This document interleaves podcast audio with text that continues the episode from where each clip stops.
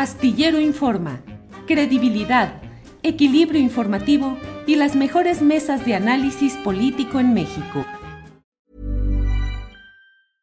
I'm Sandra, and I'm just the professional your small business was looking for. But you didn't hire me because you didn't use LinkedIn jobs. LinkedIn has professionals you can't find anywhere else, including those who aren't actively looking for a new job but might be open to the perfect role, like me. In a given month, over 70% of LinkedIn users don't visit other leading job sites. So if you're not looking on LinkedIn, you'll miss out on great candidates like Sandra. Start hiring professionals like a professional. Post your free job on linkedin.com/people today. Hey, it's Ryan Reynolds and I'm here with Keith, co-star of my upcoming film If, only in theaters May 17th. Do you want to tell people the big news? All right, I'll do it. Sign up now and you'll get unlimited for $15 a month and six months of Paramount Plus Essential Plan on us. Mintmobile.com slash switch. Upfront payment of $45 equivalent to $15 per month. Unlimited over 40 gigabytes per month. Face lower speeds. Videos at 480p. Active Mint customers by 531.24 get six months of Paramount Plus Essential Plan. Auto renews after six months. Offer ends May 31st, 2024. Separate Paramount Plus registration required. Terms and conditions apply if rated PG. Bien, pues en este viernes 22 de septiembre, el doctor Hugo López Gatel. Hugo, buenas tardes. Muchas gracias, Julio. Qué gusto saludarte. Gracias por tenerme en tu programa. Al contrario, Hugo, gracias. Pues septiembre te gustó para lanzarte, por lo que veo, Hugo López Gatel. Pero ¿por qué? ¿Que no estabas muy a gusto solamente en tu ámbito médico? Eres especialista en medicina, con una carrera en el ámbito de la administración eh, sanitaria. No tienes experiencia en gobierno, no has gobernado una delegación, una alcaldía, un gobierno estatal, no has sido secretario y ahora buscas gobernar la Ciudad de México. ¿Por qué, Hugo? No, muchas gracias, Julio, por eh, marcar estos elementos que son definitivamente ciertos y además importantes.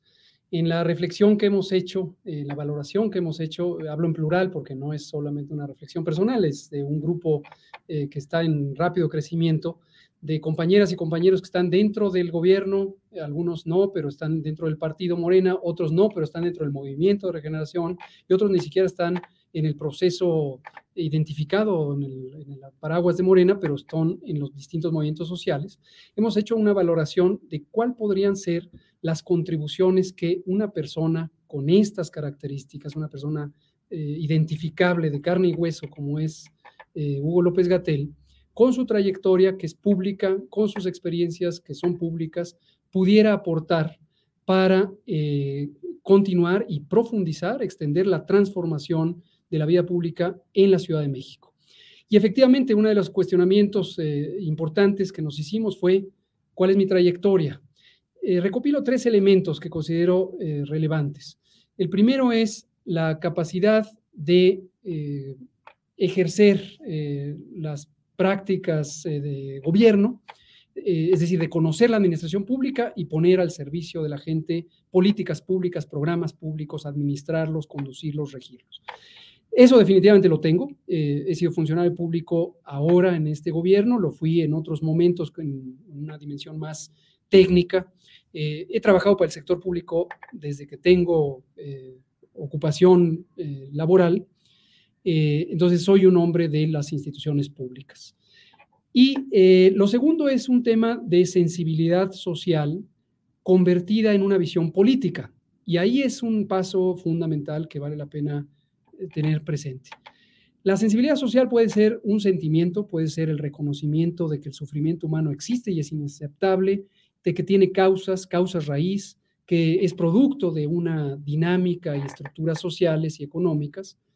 Y eso, para que se vuelva algo útil en términos del ejercicio del gobierno, no basta con sentirlo, percibirlo o entenderlo académicamente.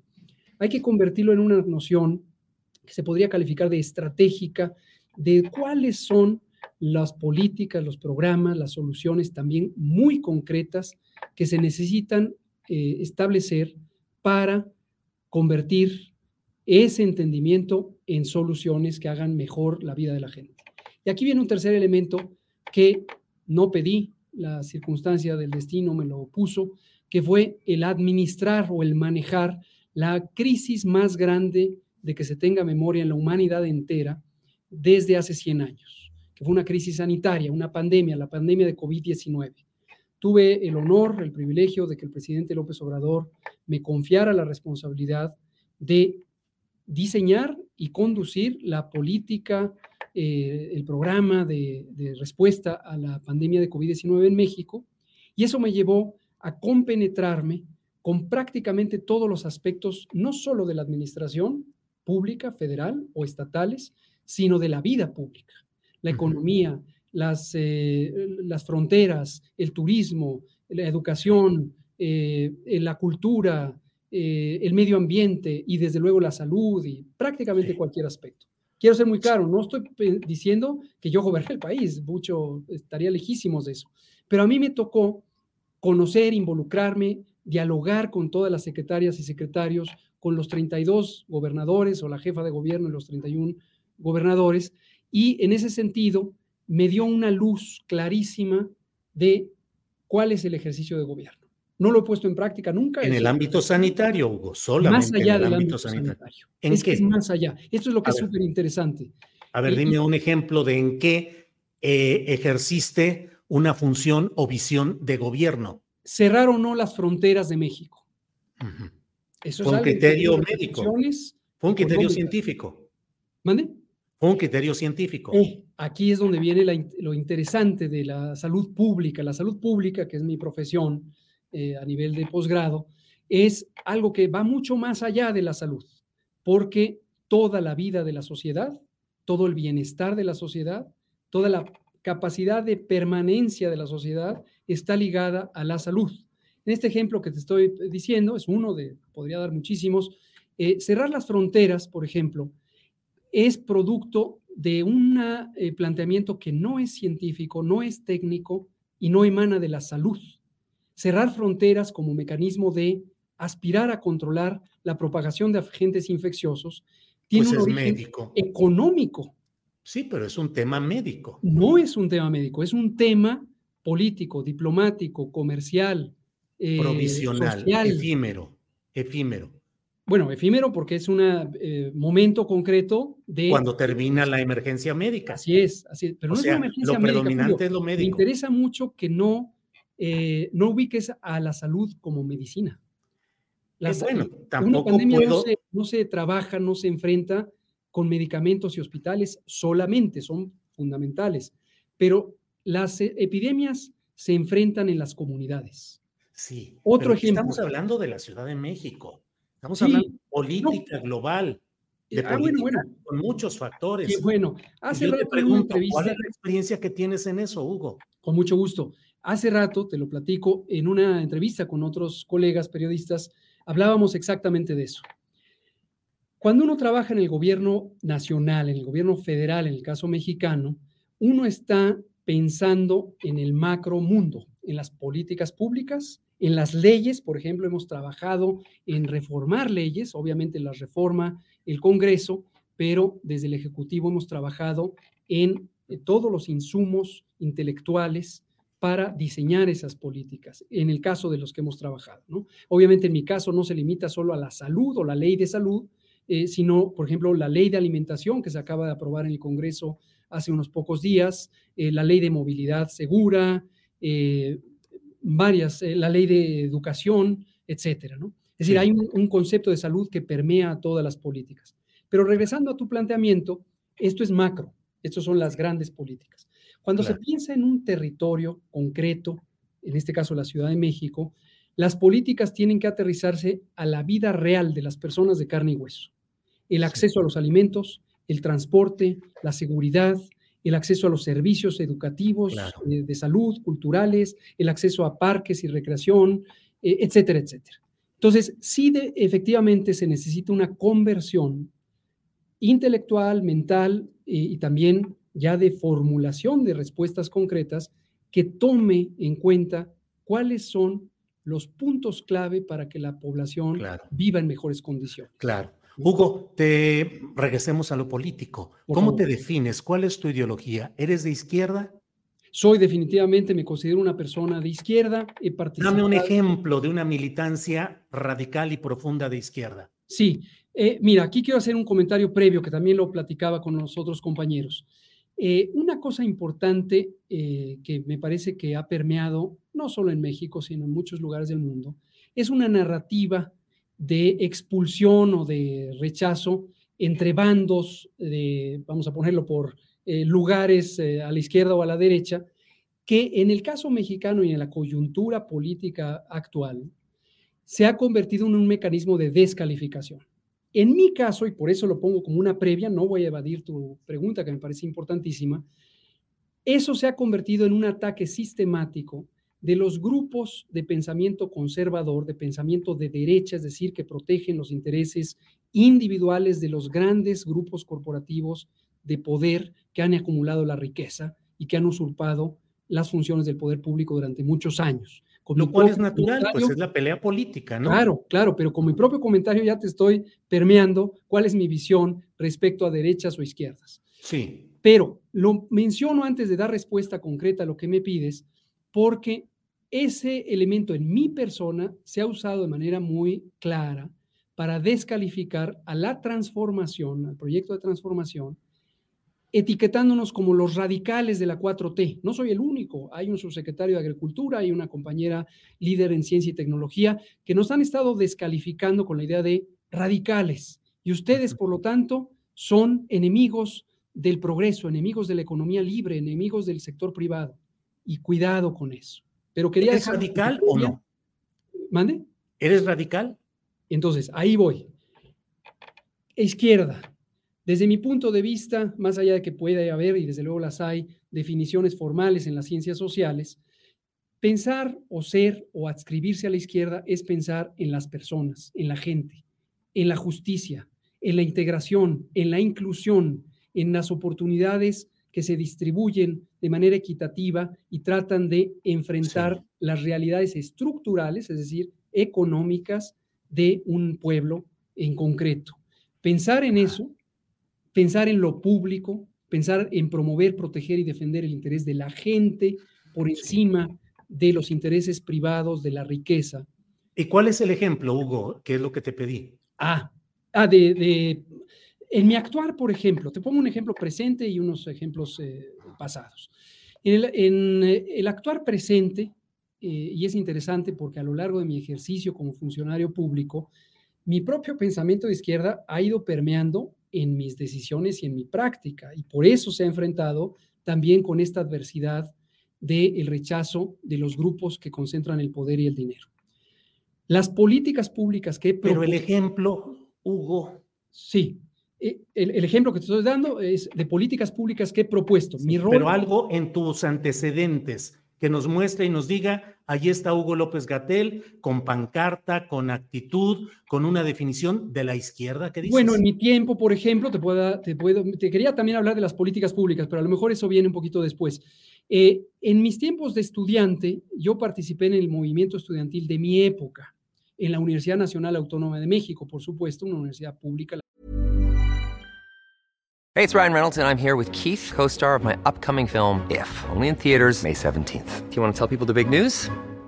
All right, I'll do it. Sign up now and you'll get unlimited for $15 a month in six months of Paramount Plus Essential Plan on us. Mintmobile.com slash switch. Upfront payment of $45 equivalent to $15 per month. Unlimited over 40 gigabytes per month. Face lower speeds. Videos at 480p. Active Mint customers by 531.24 get six months of Paramount Plus Essential Plan. Auto renews after six months. Offer ends May 31st, 2024. Separate Paramount Plus registration required. Terms and conditions apply if rated PG.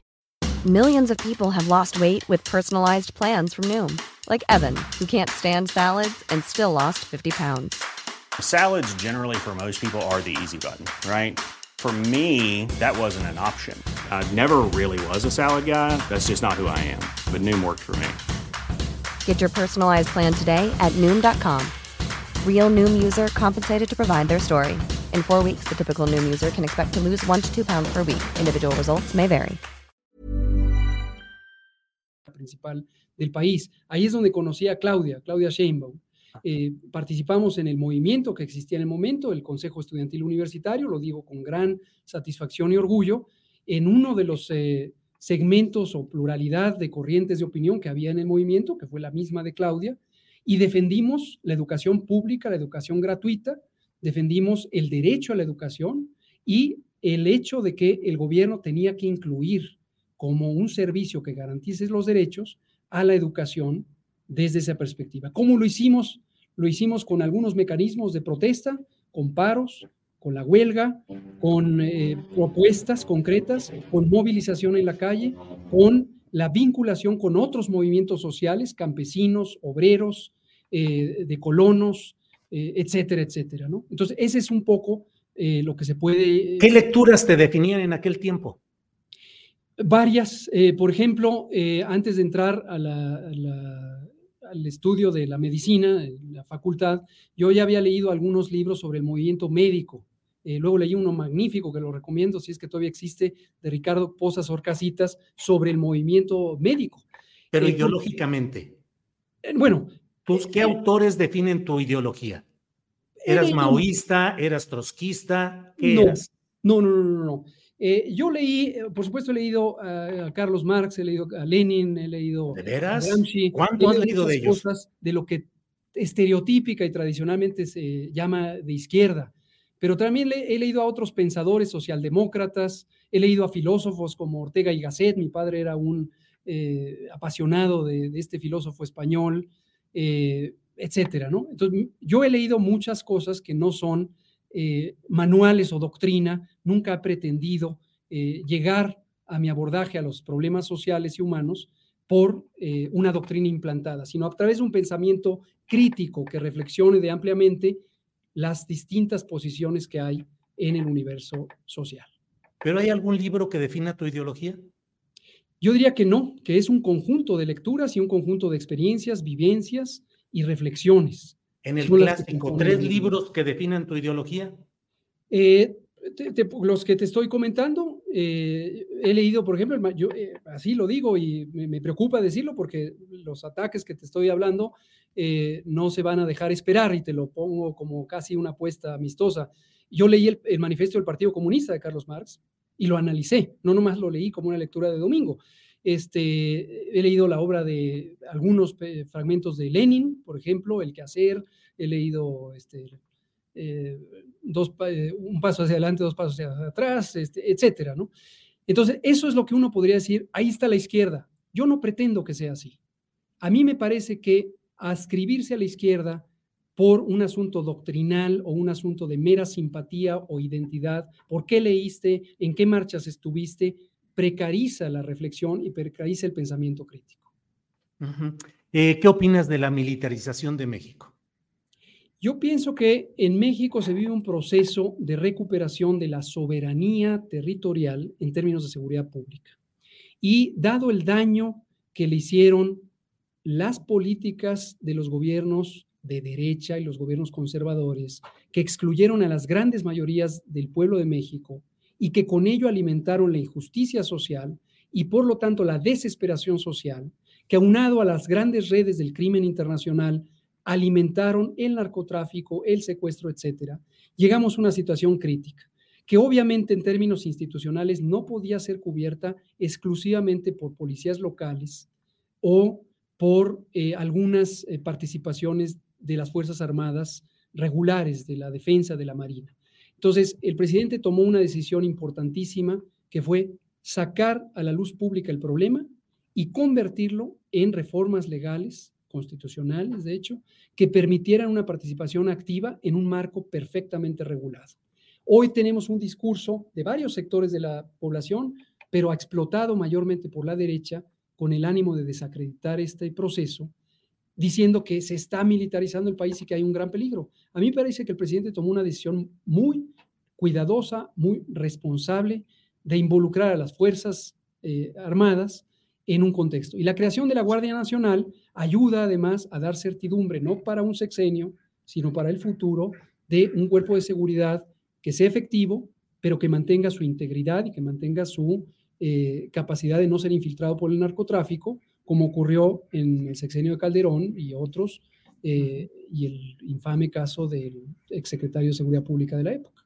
Claro. Hugo, eh, postularse como lo haces tú es contrastar tu figura y tu propuesta ante otros. ¿Qué opinas del otro de los aspirantes, Omar García Harfus, y concretamente, qué opinas de un pensamiento policíaco que llegue a dirigir eventualmente la capital del país? Claro. Ambos de los dos compañeros que en este momento, compañera y compañero que están postulándose y que lo han hecho público ya desde hace varios meses, en el caso de Clara Brugada y más recientemente en el caso de Omar García Harfush, eh, me merecen mi respeto.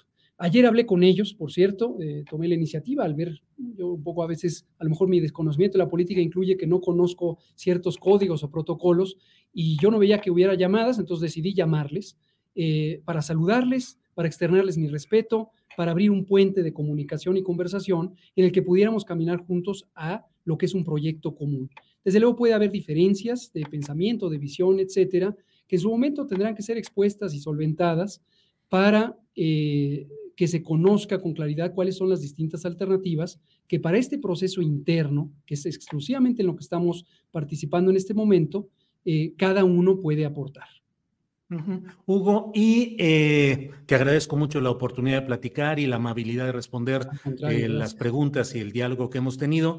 te pregunto, como médico, pues se necesita hacer un diagnóstico y el diagnóstico muchas veces se centra en los puntos críticos. ¿Qué está mal hecho durante este sexenio, eh, en lo que va del sexenio de la doctora Chainbaum, ahora con Martí Batres? ¿Cuáles son los puntos que deben atacarse para cambiarse? ¿Cómo no? Eh, yo coincido por haberlo vivido, estarlo viviendo, de hecho, hasta el presente en el gobierno federal, con algo que eh, Claudia, que la doctora Sheinbaum ha mencionado en varias ocasiones que es la transformación es un proceso tan profundo, tan amplio, tan complejo, tan conmovedor en el sentido positivo para una nación, que no puede aspirarse a que se resuelva en un sexenio o con una administración. Entonces, hay elementos, tanto en el gobierno federal, la, la pregunta es sobre lo cual también es el caso del gobierno federal, en donde simplemente se sembraron las semillas, otros en donde se llegó a que se desarrollara un proceso intermedio ya es estable una política pública o una forma de organización o un cambio legal.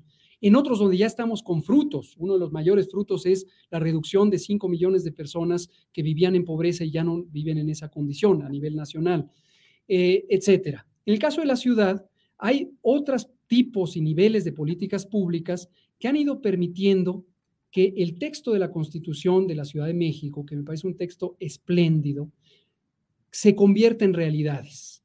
Eh, una parte es un poco esquemático lo que voy a decir ahorita de la gestión de gobierno, es convertir la letra escrita en realidades constatables por las personas de carne y hueso, por las personas que viven en un territorio definido. La doctora Sheinbaum me merece todo el respeto, el cariño, además de amiga de muchos años, pero considero que fue una excelente jefa de gobierno, que vivió las adversidades diversas, incluyendo la pandemia, y que hizo un perfecto trabajo de impulsar una política de izquierda, una política progresista, integradora, solidaria, justa, etcétera, respetando la pluralidad económica, política y social de la población que vivimos en el territorio de la Ciudad de México. Ella deja, desde luego, elementos por continuar, deja elementos por empezar a construir, porque a lo mejor no hubo la oportunidad de empezarlos, y por supuesto, elementos que pudiera ser que ella, o en este caso, eh, Martí Batres, quien también conozco de los tiempos de la lucha estudiantil, eh, pudieran no haber visto en su momento. El diagnóstico, quisiera ser muy claro también para no incurrir en una falta a las leyes electorales, en este momento no se puede convertir en propuestas concretas. Estamos en un proceso interno, pero lo que estamos haciendo es tener un panorama integral en prácticamente todos los ámbitos, el territorio, la economía, la cultura, la educación, la salud, eh, el deporte, los espacios recreativos, el transporte y la movilidad eh, que va más allá, la economía eh, que, social y solidaria, la economía local que tiene grandes oportunidades para vitalizar el país, el turismo, perdón, no solo el país, la ciudad, el turismo, que México, la Ciudad de México es uno de los polos turísticos también, junto con los destinos costeros, etcétera. Pero lo segundo que quiero destacar es, nosotros estamos convencidos y lo vivimos además, como se sabe, también formo parte de la comisión redactora del proyecto de Nación 2024-2030 a nivel nacional. Y un principio fundamental de nuestro movimiento es no hacer las cosas de manera vertical o en grupos cerrados, no sentarnos en un escritorio con académicas y académicos o pretendidos expertos y redactar las soluciones del país. Hay que escuchar, hay que recorrer el territorio, hay que permear eh, ideas, propuestas, incluso sentimientos, reclamos, reflexiones, para recoger en un estado presente qué se puede hacer, qué se debe hacer, que sea reconocido, aceptado y apoyado por el pueblo. Hugo, te agradezco mucho esta posibilidad de platicar. Espero que haya muchas más en, este, en esta nueva etapa en la cual entras a la política, a la política electoral. Eh, mm, si no quedas en esta como candidato a jefatura de gobierno, supongo que te veremos como aspirante a un cargo legislativo, diputado o senador. ¿Sería así?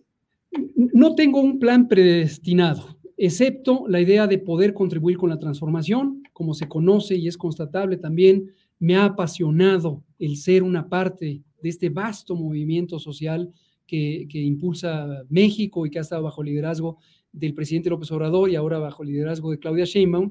Y desde luego quiero seguir apasionadamente contribuyendo a esto. ¿Cuál va a ser mi posición más útil? Se decidirá en su momento, lo decidirán los liderazgos, lo decidirá el pueblo y yo estaré presto para ayudar eh, sin ataduras, sin condicionamientos.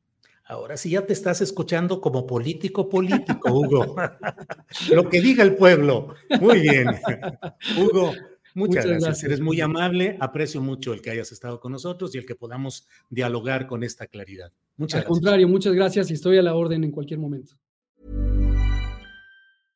En Sherwin Williams somos tu compa, tu pana, tu socio, pero sobre todo somos tu aliado, con más de 6.000 representantes para atenderte en tu idioma y beneficios para contratistas que encontrarás en aliadopro.com. En Sherwin Williams somos el aliado del PRO. Para que te enteres del próximo noticiero, suscríbete y dale follow en Apple, Spotify, Amazon Music, Google o donde sea que escuches podcast te invitamos a visitar nuestra página julioastillero.com.